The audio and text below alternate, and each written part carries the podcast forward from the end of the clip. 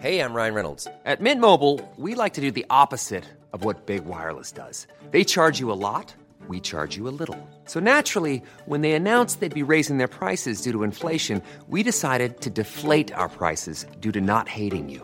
That's right. We're cutting the price of Mint Unlimited from $30 a month to just $15 a month. Give it a try at mintmobile.com slash switch. $45 upfront for three months plus taxes and fees. Promo rate for new customers for limited time. Unlimited more than 40 gigabytes per month. Slows. Full terms at mintmobile.com.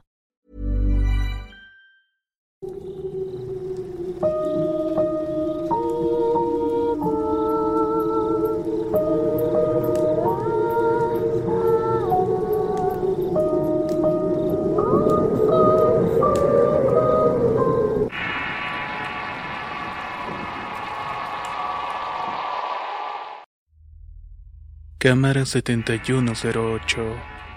Relato basado en hechos reales. Escrito y adaptado por Álvaro Ramos para relatos de horror. Llevaba horas caminando sin rumbo y en mi mente solamente estaba ese rostro. No me importó que por un momento se soltara la lluvia bastante fuerte. Creo que en ese momento no la sentí. Tuvo que ser un error me repetía mientras iba caminando. La historia que les voy a platicar sucedió en un solo día. Prácticamente desde que desperté comencé a tener una sensación de ansiedad, ese malestar que te da en el pecho, pero yo no sabía el por qué. Yo siempre me despierto antes de que salga el sol y regreso a mi casa de noche. Mi trabajo es pesado pero bien pagado. Digamos que hasta cierto punto se compensa. Estoy tan acostumbrado a ver poco el día que cuando tengo días libres, sinceramente no se me ocurre mucho que hacer. No suelo conocer personas nuevas y las personas que ya conozco de tiempo atrás no las veo tan seguido. Hace un tiempo, por presión familiar, comencé a acudir a terapia. Pero no por una cuestión mental, simplemente porque necesitaba platicar con alguien, socializar en el más estricto sentido de la palabra.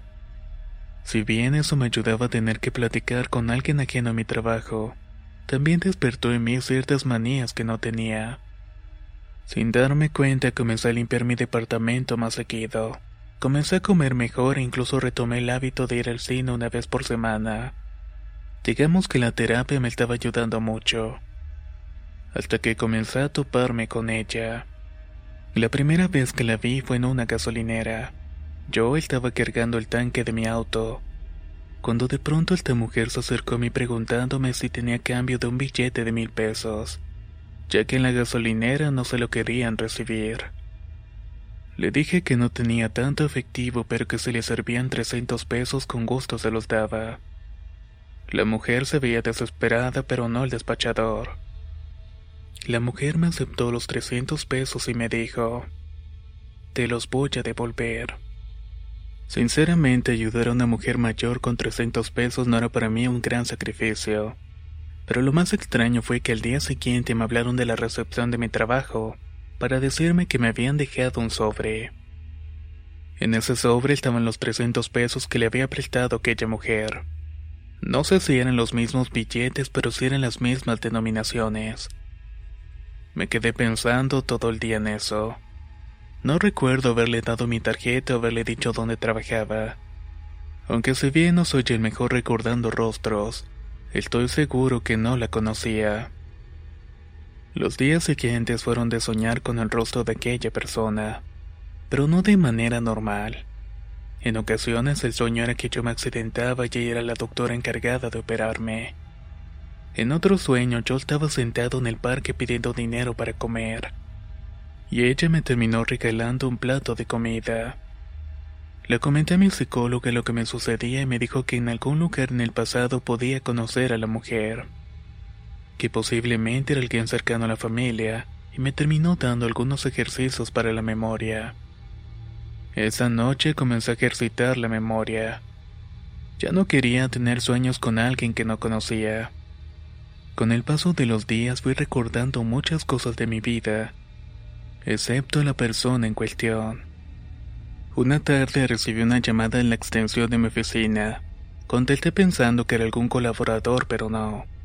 La voz del otro lado del teléfono era una voz femenina, conocida hasta cierto punto, pero no logré adivinar de primera instancia. ¿Aló? contesté. Gracias, fuiste muy amable, dijo la voz. ¿Laura? Dije yo pensando que era una compañera. No te preocupes por mí, solo quería agradecerte. Me contestó y luego colgó. Me levanté de mi lugar y fui a ver a mi compañera y el que me confirmó que no había usado el teléfono toda la tarde. Eso me dejó pensando. Algunas cosas extrañas comenzaron a sucederme. Algunas eran buenas y otras no tanto, pero en general eran cosas suficientemente visibles para que alguien tan distraído como yo se diera cuenta. El día que les hablo comenzó normal sin la luz del sol. Me metí a bañar y al salir encontré pisadas de agua en todo el pasillo. De pronto me asusté porque yo vivo solo. Nadie más está ahí y lo único que se estaba bañando era yo.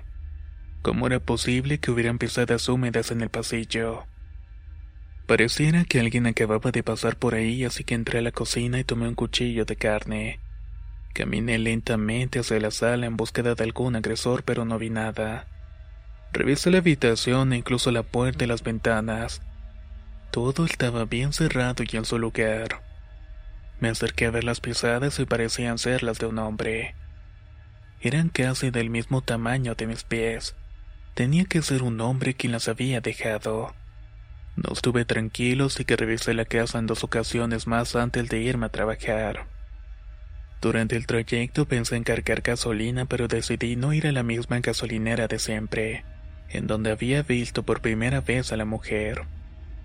Decidí cambiar de gasolinera un poco por miedo. Soy desconfiado, así que al pagar siempre me bajo del auto y voy directamente a la terminal para meter la tarjeta yo mismo. Así lo hice cuando regresé al auto el estéreo estaba encendido.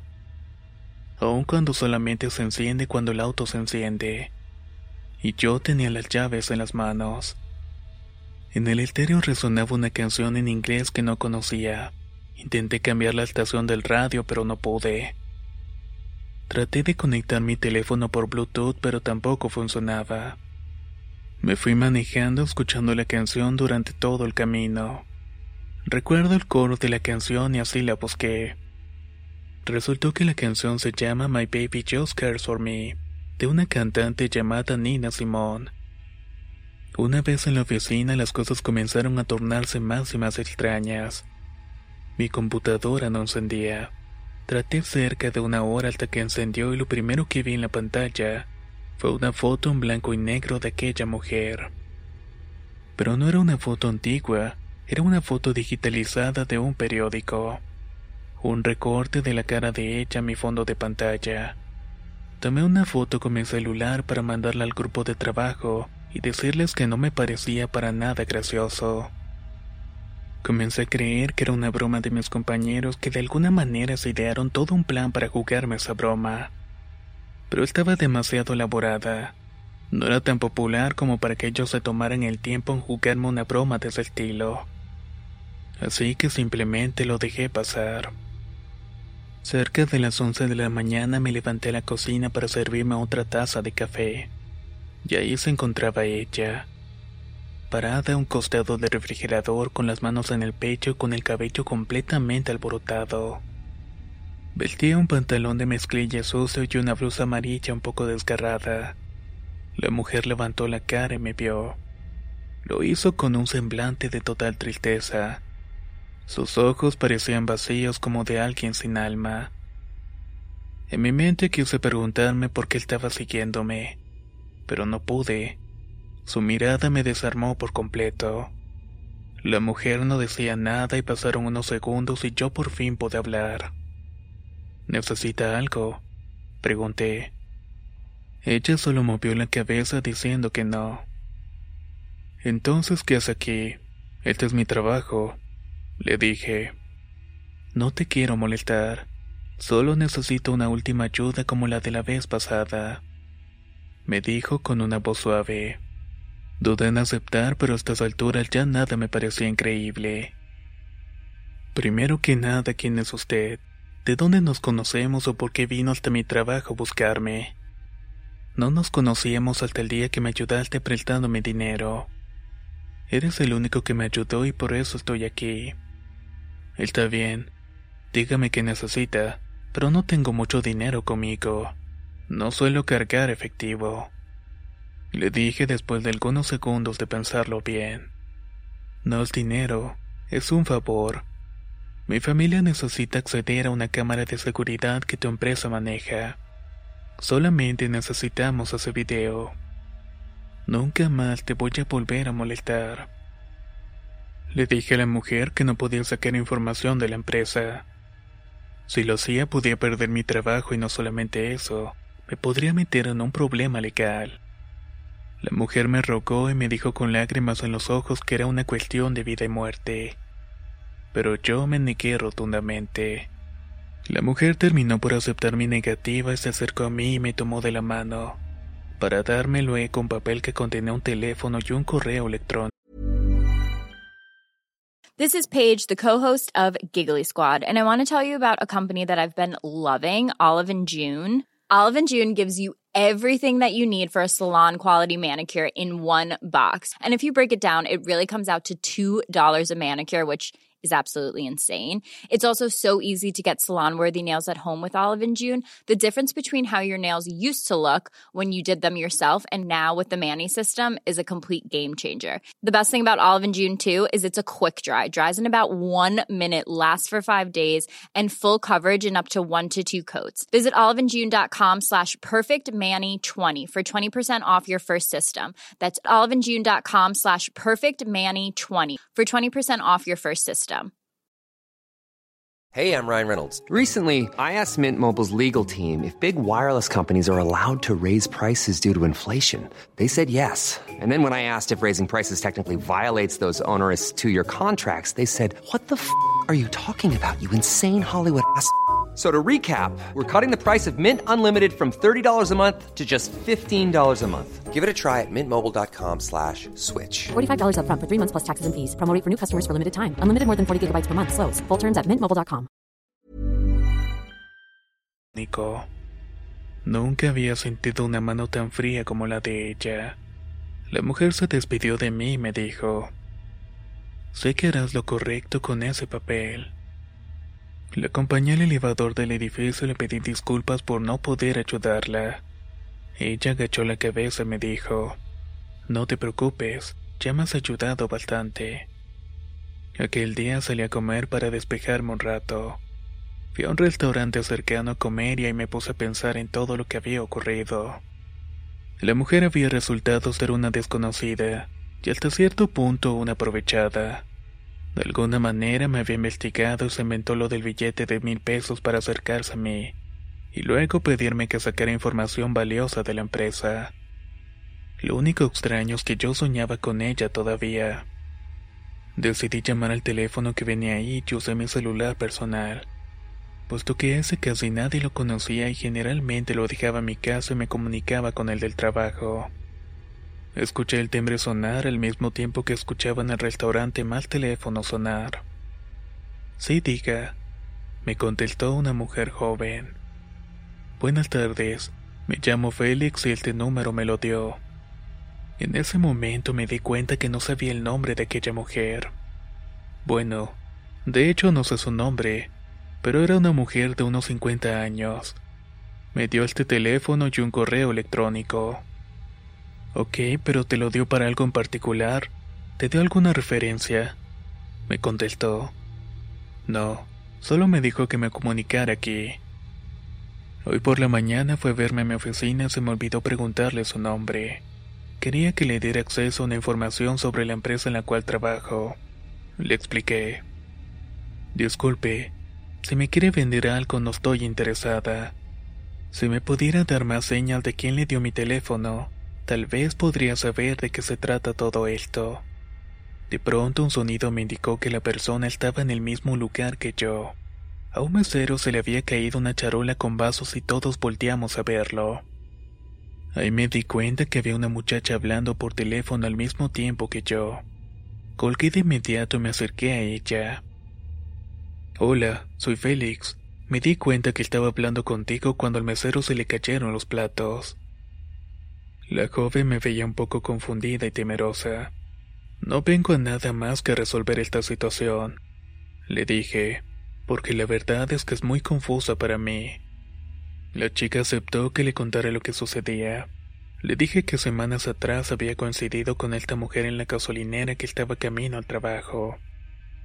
Y que a partir de ahí comencé a tener sueños recurrentes con ella, que incluso tenía una foto de un periódico de ella.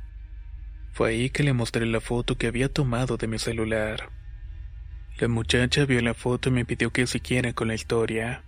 Le platiqué sobre la visita que tuve y le dije que ahí me había entregado un papel con su número y correo electrónico.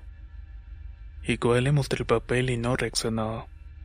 Está bien, Félix, te creo. Mi nombre es Azucena. Tienes tiempo para platicar conmigo.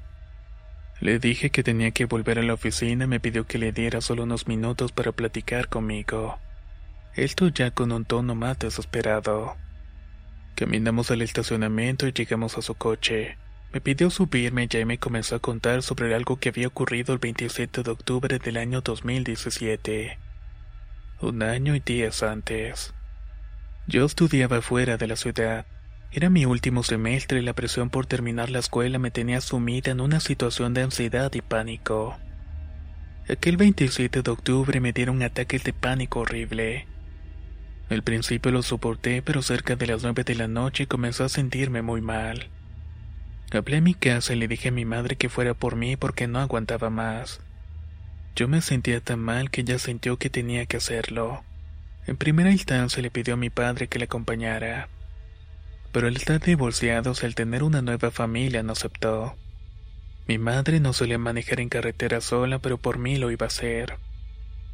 Mientras Azucena me contaba su historia, sacaba de la guantera de su auto un sobre amarillo doblado, y conforme hablaba lo desenrollaba para sacar algo de su interior.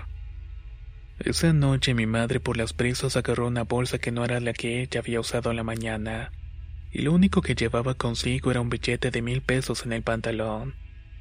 Pasó a cargar gasolina y el despachador no le quiso aceptar el billete. Esa noche llovía muchísimo y nadie más se acercaba a la gasolinera. No había nadie en las calles y ya eran como las 10 de la noche y todo parecía desértico. Hizo llamadas a conocidos para que le prestaran dinero, pero nadie quiso ir a ayudarla.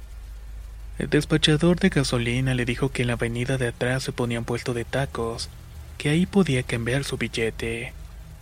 El muy le dijo que no puede ir él porque era el único en la gasolinera. Mi madre en su desesperación aceptó bajarse del auto y caminar al supuesto puesto de tacos. Cuando caminó por esa calle el despachador de gasolina y otro compañero suyo la atacaron. Abusaron de ella y la golpearon. Ella gritó y se trató de defender y para que se callara la golpearon con un pedazo de tapique matándola en el acto. El único que escuchó uno de los gritos de mi madre fue el taquero, el cual se encontraba en su puesto a unos 200 metros de distancia de allí. Obviamente no vio nada, solamente escuchó. Azucena comenzó a sacar del sobre amarillo un par de recortes de periódicos, los únicos que habían reportado el hallazgo. En esos recortes se leía que habían encontrado el cuerpo y la camioneta de una mujer cerca de las faldas de un cerro muy conocido en la ciudad, el cual tenía señal de tortura y abuso. También me enseñó una copia de las denuncias y de las averiguaciones previas. La fiscalía estaba tratando ese asesinato como un crimen pasional, pero ella y su familia estaban seguras que habían sido los trabajadores de la gasolinera. Cuando comencé a leer los recortes, comencé a recordar una plática con mi madre sobre este caso. Y efectivamente, pensábamos que el supuesto amante de la mujer la había matado. El único recorte de periódico que me mostró era el mismo que estaba en mi fondo de pantalla de la computadora. Sentí un mareo al instante como cuando te golpean fuerte en la cabeza.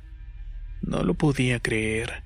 Era la misma persona, cuando recuperé la noción me enseñó algunas fotos de ella con su madre y si era la misma mujer. De pronto saqué mi cartera y comencé a buscar los vouchers de mis pagos. Encontré uno del 27 de octubre del año 2018. Tenía la hora de pago que eran las 10.38 de la noche. Se lo mostré a Susana y entonces me dijo, Llevamos un año buscando justicia y sé que ella también lo está haciendo. Ella me lo ha dicho en sueños. Le pregunté que si los videos que necesitaba eran los que mostraban el asesinato y me dijo que por la posesión de la cámara, al menos mostrarían que esos tipos con uniformes de la gasolinera la siguieron hasta el lugar donde la mataron. También mostraría cómo luego movieron la camioneta para subirla y llevarla lejos de allí. Le dije que tenía que pensar las cosas bien, que lo que me pedía era un delito y no quería meterme en problemas, pero que no se preocupara porque tendría noticias mías. Me bajé del carro y comencé a caminar. Me pasé de largo mi edificio y seguí caminando. No podía dejar de pensar en lo extraño de la situación y la enorme coincidencia. En mi mente solo estaba ese rostro. No me importó que por un momento se soltara una lluvia bastante fuerte. Creo que en ese momento ni siquiera la sentí. Tuvo que ser un error. Me repetía mientras iba caminando. Fue un error tomar ese papel. Fue un error escuchar la historia de Azucena. Fue un error ir a trabajar esa mañana cuando nunca lo hago. Esa tarde caminé horas hasta mi casa y llegué empapado. Me di un baño y me acosté a dormir, pero no podía. El remordimiento de saber que tal vez podía ayudar a alguien me invadía. Quise buscar mi computadora del trabajo, pero recordé que la había dejado en el carro. Pedí un taxi y me fui de regreso a la plaza a recoger mi auto. Regresé de inmediato y me conecté. Tenía una veintena de correos de la oficina pidiéndome cosas y preguntándome dónde estaba. Actualmente ya no trabajo en ese lugar. Renuncié justo después de que pude acceder a la base de datos de las cámaras que administramos. Busqué la cámara 7108 y me dediqué a ver el video de aquel día. Pude ver el resto de las grabaciones de esa noche y vi cómo sucedió todo. Por respeto a su cena, a su madre y a mí mismo hice lo correcto. No tengo mucho contacto con Azucena por cuestiones de seguridad pero un día encontré una carta sin remitente en mi buzón del edificio. En su interior solamente decía, se va a hacer justicia. ¿Qué les ha parecido esta experiencia que nos ha compartido Álvaro Ramos? La cual compartimos justamente este 27 de octubre. Déjenos saber su opinión en la caja de comentarios.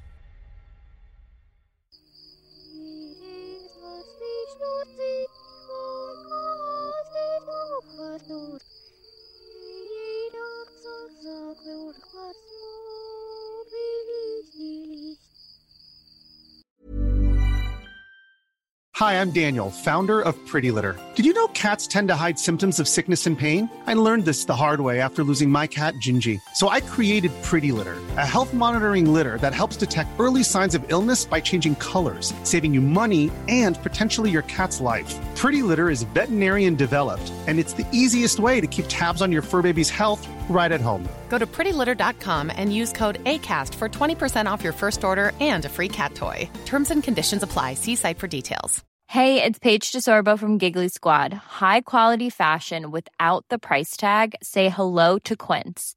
I'm snagging high-end essentials like cozy cashmere sweaters, sleek leather jackets, fine jewelry, and so much more. With Quince being 50 to 80% less than similar brands.